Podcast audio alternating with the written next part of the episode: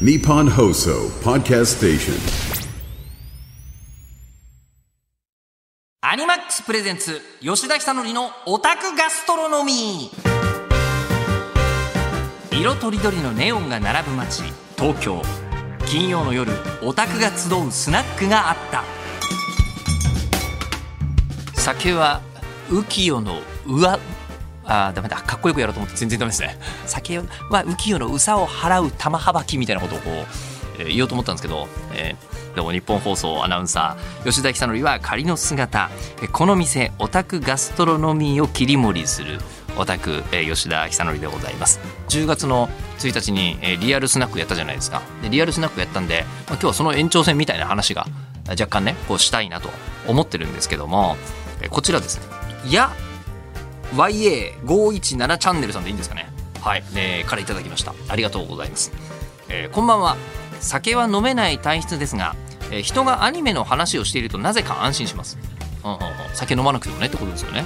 えー酒場には縁ないけど、えーそういえば、えードラクエも酒場から始まるし漫画アニメ大体酒飲んでますよね。変に身近だと。はい、えーで吉田アナは、えーこのキャラとこの店で酒飲みたい妄想とかありますか、えー自分だったら桂木美里さんのビールをパシられたいと。あいいですね。パシられたいね、えーまあ、みたいにいただきまして。で今日はあその公開録音イベントの時に一緒にお酒を飲みたいヒロインのお話をしましょうよみたいなの、まあ、全然紹介できしきれてないんでとてもじゃないけど、まあ、紹介していきましょうよみたいな。ことだったのですが、えっと、アニメとお酒がリアルに接近するとこどこなのかなと思ったんですけどこれですね。こちらは、えー正宗さん。はい、いつも送っていただいてありがとうございます。58歳の、え人生の先輩でいらっしゃいますが、えー映画「アリスとテレスの幻工場」はい、見に行ってくれたんですね。ね予想もしなかった展開に考えさせられてとても面白かったですと、えーでもキャラクターの名前がまた正宗なんだよね主人公。で、えー久野美咲さんが「えー、正宗」って名前を呼んでくれて名前を呼ばれて嬉しかったですといういいですね、えーそう気持ちはいつでも小学生。はい、こういうの全然いいんですけどあのーこれで、えーまあ、私出していただいてるって話ちょっとしましたよね。アリストテレスの幻工場で。あのこう本当にあの見た人たちの評価めちゃくちゃ高くて、えまあ、なんていうんですかね。あのあるアニメとかドラマとかの評論をしている方とこの間、えもう本当にそれで話をしたんですけど今年のベストワンでありワーストワンだっていう言い方をしててあかっこいいなと思って。いや間違いなくなんかなのですよ。えーなんか意味のあるものなんだけど好みに合わない人絶対いるだろうなっていうのっていや作るものとしてすごいかっこよくない？みたいな、感じであってですね。まあそれの打ち上げがあったんですよ。この間。で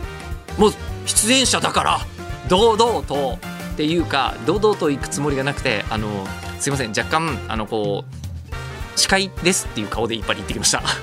ちょっとあの壇上で人が喋ったりするじゃない？壇上が人が喋ったりするときに、えーなんであの人ああそう司会だったっけ？みたいな感じで言ってきました。はい、まあ、出てはいるんですけどあのラジオ役で出させていただいてはいるんですけどいやでもねやっぱりこの逆にその熱量の高い作品を作った人アニメの場合ってのはアニメーターさんとかもう本当にね絵を作る人はもちろんこう音を作る人もいるし他にも間の調整をする人たちはものすごいいるからもう数百人単位でうわっといるんだけどみんなが同じもの好きっていう人たちが作り終わって最後の最後に酒飲んでる時の熱量すごいっすね。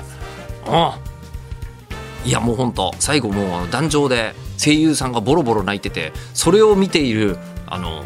ー、いわゆるスタッフの方々ですよね。スタッフの方々もこうするようにこうボロボロ泣いてる方がいて、えーアニメーターさんとこうあの声優さんがあの普段はなかなか合わないんですけど実はこれの時こういうことが気になってて、ね、あのあんまり感情とか出しすぎない方がいいんですかね？みたいなこといやいやもう全然どんどんやってくださいみたいな。話をお互いしていてあこうやって次の作品につながっていくのねみたいなところを見てたんですけどやっぱりねあのお酒はあの適度の場合は価値が高いですね本当に。うん。そこであんまりベロベロになるのはどうかと思いますけど。なのででもただ人と人が話をする時にあるといいものなんだなということがとてもよく分かりまして、えーリアルスナック営業を本当に目指していきたいと思います。この間はねあのポップアップストアでしたからね。ポップアップスナックだったんで一瞬しか生まれなかったんで我々は常設を、えー目指しております。で、えー公開録音というか毎回この録音はそれでやるの。そこで。やりたいと思ってますんで、スナック営業者の方あの曜日貸しとかでもいいですよ、はい、ご連絡お待ちしております。さあオタクガストロノミーは40代50代のオタクが飲めるスナックみたいな番組です。番組では懐かしの名作や最新コンテンツまでさまざまな視点からアニメについて語りまくりオタクのお酒が進む夜をお届けしたいと思います。X で、えー感想をポストしていただく場合はですねハッシュタグオタガスとつけてください。オタガスはカタカナです。金曜の夜オタガスでごゆっくりお過ごしください。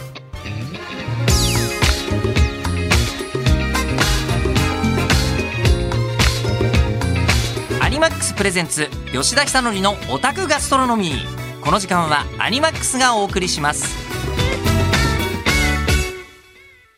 アニマックスプレゼンツ吉田久典のオタクガストロノミー。え今夜はこんなテーマについてお話をします。お酒を一緒に飲みたいヒロイン。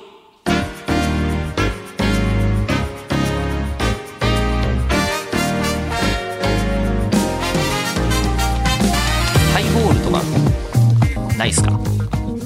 ダメっすか？今スタジオですもんね。えーまあ、10月に開催させていただきました。都内のスナックをお借りして行った公開収録イベント出張版オタクガストロノミ。ー、はい。えーでその時にあの一緒にお酒を飲みたいヒロインは誰ですかというアンケートを取らせていただいて、え1枚紹介するたびにものすごい勢いで話が広がってしまうので、ーどうにもですねあの紹介しきれなかったんでここで、えーちょっとご紹介をさせていただきたいというふうに思っております。さあじゃあまずはラジオネームガチャさんからあのいただきました、はい、メゾン一国の音無京子さん。はい、えー管理人さん、えーお酒が入ると本性が出て表変するところ。これですね、えーまあそうなんですよ。やっぱりこうあの80年代から90年代ぐらいの、えーアニメキャラクター漫画のキャラクターというのは基本的にお酒を飲むと、えーみんな性格が変わる、えーなんなら、えーお酒を飲んだのに性格が変わらなかったらもうあのもったいないぐらいの扱いですからね。えーでこの、まあ、高橋留美子先生のこう作品というのはあのこの後、えーメゾン一国とかを経てそうそうだ若い人たちってどうなって順番ちゃんと並べられる？うん。うん、あメゾン一国とうるせえやつらほぼ同時期、えで、えーでランマ2分の1がその後に来てで犬夜叉はその後みたいなのは、まあ、なんとなくなんとなくわかるか。でえっ、と私ギリギリうるせえやつらはリアルタイムに最後ちょっとだけかすっていて47歳の私は。で、えーランマ2分の1は完全リアルタイムです、えーもう漫画の連載もサンデーでずっと読んでたしアニメの方も、えー、ともちろんこうリアルタイムで見ててもうあの頃から井上貴子様お姉ちゃんですからね、いやもう本当に。でそれでえっ、とあイメージアルバムとか持ってたな。あランマのキャラソンいいんだよ全部、えーっていうのを突然思い出しましたけど高橋留美子作品は人格コロッと変わる多いんですよ。むちゃくちゃいろんなところに出てくる。それはやっぱり見てて楽しいですけどおそらく一番初めに明確にガッてきたのは音無京子さんではないのかという感じが、まあ、あの後てんちゃんがね梅干しで酔っ払ったりとかいろいろありますけどね、えー、音無京子さんと飲む。今想像して見てるんですけど部屋飲みですよね。だからねお音無京子さんとわざわざ外出て飲み行かないですよね。ね。管理人さんがあんまり飲む気もないし家も出たくないけれども偶然もらってきたとか残ったこうお酒があるんでしょうね。であっていや私はいいですけどまあまあそうは言ってもと言いながらこう飲ませて、えーあのメゾン一国そうですね。人生で一番やってみたいのはメゾン一国の宴会って一回やってみたくない？一国間で飲むってやりたいけどやれないよねあれこそねあーいやあれの状態でみんながやんややんやしてるけどちょっと酔っ払った京子さんだけベランダとか庭に出て行ってのこういうなんか本音がポロッと出てくるところじゃないですかね。ねこれだけですよ今日のそういうことだけですよ。え我々が妄想を楽しむだけのこと。えー、っとじゃあですね、えーこれはラジオネームマミーさん、はい、からいただいていた,、えーいたんですが三浦あずさアイドルマスターです、えーアイドルマスター一番初めのラムコプロダクション三浦あずささんですね、えー超絶歌唱力の持ち主なのですがなんでこのあの飲みたいのかとマミーさんがおっしゃってるのが、えーウイスキーがお好きでしょうカバーしていたのでってこれはねあのアイドルマスターの、えーこう CD シリーズというのはもうあの、ね、間違いなくねビートルズの倍ぐらいの規模出てるのよもう。アイドルマスターの音源というのは、えーシリーズ全部入れたらもっとすごいことになりますけどね、えーで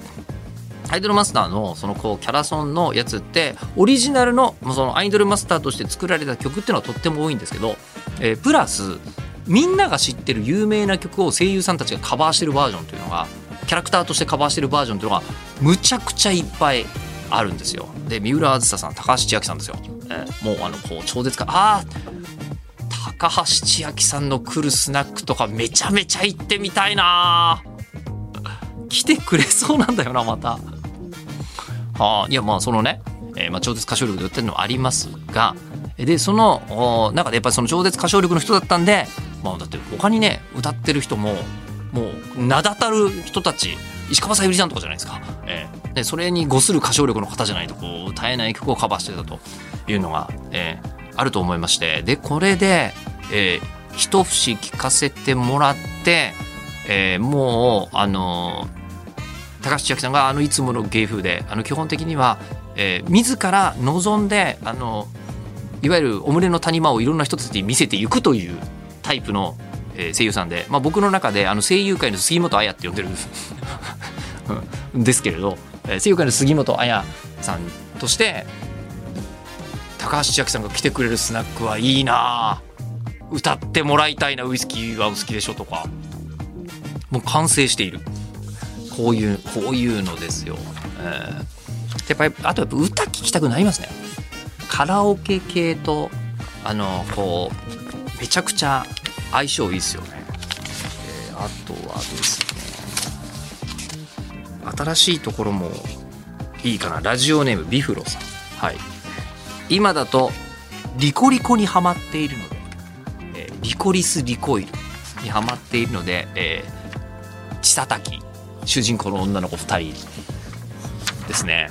これはもともとが、えー喫茶リコリコが、えーこうあの東東京に存在しますね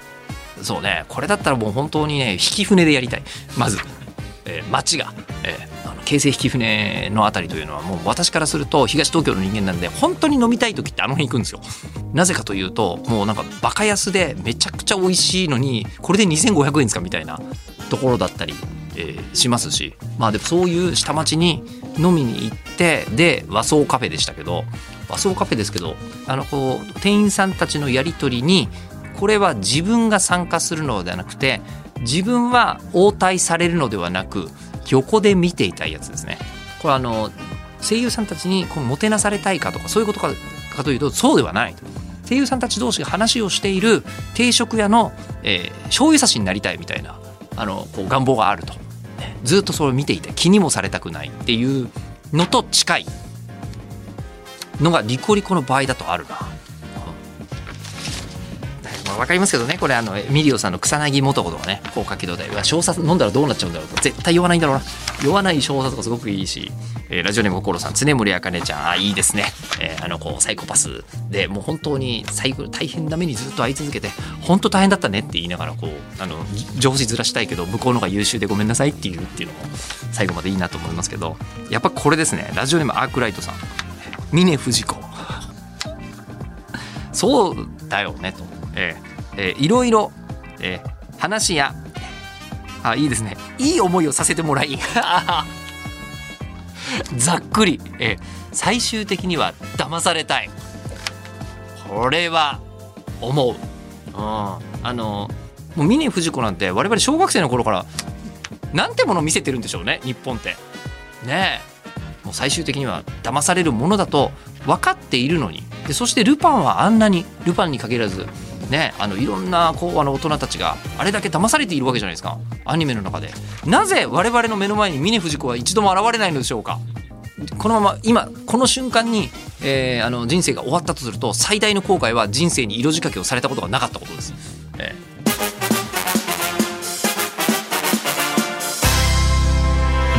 アニマックスプレゼンツ吉田久典のオタクガストロノミー。この時間はアニマックスがお送りしました。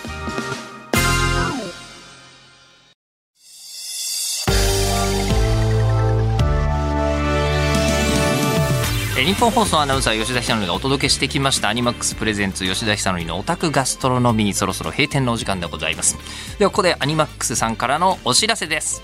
歌って弾けてアニメミュージックの祭りアニマックスミュージックス2023 11月18日土曜日横浜アリーナで開催です。声出し解禁の6時間ロング公演が復活しました。出演が伊藤美来上坂すみれ内田真礼内田雄馬ウマ娘プリティダービー大石昌良大橋彩香 GARNiDELiA サンドリオン JUNNA 東山奈央 TRUE 中島由貴南條愛乃フォーユー MyGO MADKID リュウ RAISE A SUILEN。えという豪華アーティストが集結。で私もちらっと出てくる可能性が、えーあります。企画のお手伝いとかね、えーということでアニマックスミュージックス2023なんですがアニマックスで独占生放送生配信が決定いたしました。横浜アリーナの盛り上がりをご自宅でもリアルタイムでお楽しみください。詳しくはアニマックスミュージックス公式サイトまで。そしてアニマックスが運営する EC サイトアニマックスストアでは10月から放送開始されたテレビアニメ MF ゴーストから、えー本物さながらの質感を実現したオリジナルライセンスプレート。これここに実物があるんですけど僕あの車買ったことないんですね 人生で、えーこんなにリアルなプレートってこれやろうと思ったら本当につけるだけならつけていいけどつけたままコード走っちゃダメなんだよね。これをね。っていうようなリアルなやつ。お家に飾ったりするものだと思うんですけど金属製のめちゃめちゃリアルな、はい、やつがございます。他にもですね T シャツジップアップパーカーなどアニマックスストアオリジナルアイテムを販売中です。え他にもですねテレビアニメ「ルローニケンシン明治剣閣ロマンタン」から神谷活心流神谷薫モデルの木刀など注目アイテムもございます。そして今なら実質送料無料となるお得なクーポンも手に入ります。詳しくはアニマックスストア公式サイトまで。はい、はい、でねもう本当に思うんですけどあの、まあ、峰不二子もそうですがそんなレベルじゃなくてもいいですよ。もう色仕掛けとか。もう高木さんとかでいい。からかい上手の高木さんレベルでいい、えーぐらいでもいいのですがまあその間にもいろんなグラデーションあると思うんですけどいろんなレベルがあると思うんですけどあじゃあでもちょっと待ってください。あの本当にえっ、とハニートラップえー色仕掛けに引っかかったことのある人はこれアニメとかじゃなくていいですよ。マジで聞かせてほしい。マジで話聞かせてほしい。どんなシチュエーションで発生するのか、ええまだ私の場合フラグすら立ってないと思うんですよ。こんだけ自分でフラグいやこれ逆にフラグ持ってるもんね色仕掛けされたいって言ってることによってされたくないです。ダメですか今更。ええ。いやでも本当にどんなシチュエーションでどんな相手からどう仕掛けられるのかというのを。でそして色仕掛けだったけどまだ分かってない人とかもいるかもしれないですよね、ええ。でどのタイミングで発覚するのかみたいなやつを、うん、できれば実体験、うん、そうじゃなくても聞いた話友達の話ぐらいでもいいのでちょっと教えていただきたいと思います。はい。受付メールアドレスはオタクアットマーク 1242.com OTAKU アットマーク 1242.com えー X で感想をですねポストしていただく際は「ハッシュタグオタガス」をつけてください。オタガスはカタカナです。でもこの言い方も何かもしれませんがあのーやっぱりみんなが好きだった色仕掛け特集をやりたいですね。アニメの中の方だったら。それは絶対ある。それはめちゃめちゃいっぱいあるはずですので、うん。あれは色仕掛けなのかどうか分かんないですけどアリスとテレスの幻工場で一番初めにそのむつみちゃんっていう、えー上田玲奈さんがやってるですねキャラクターが、えー、と屋上からスカートの中をこう見せてくれるシーンっていうのがあるんですけどあれが良くない。けしからん。実にけしからん。えーということで過去の放送ポッドキャストで配信中です、えー聞き逃した方やもう一度聞きたい放送何度でも楽しむことができます。この時間のお相手は日本放送アナウンサー吉田久典でした。金曜の夜おたがすでまたお会いしましょう。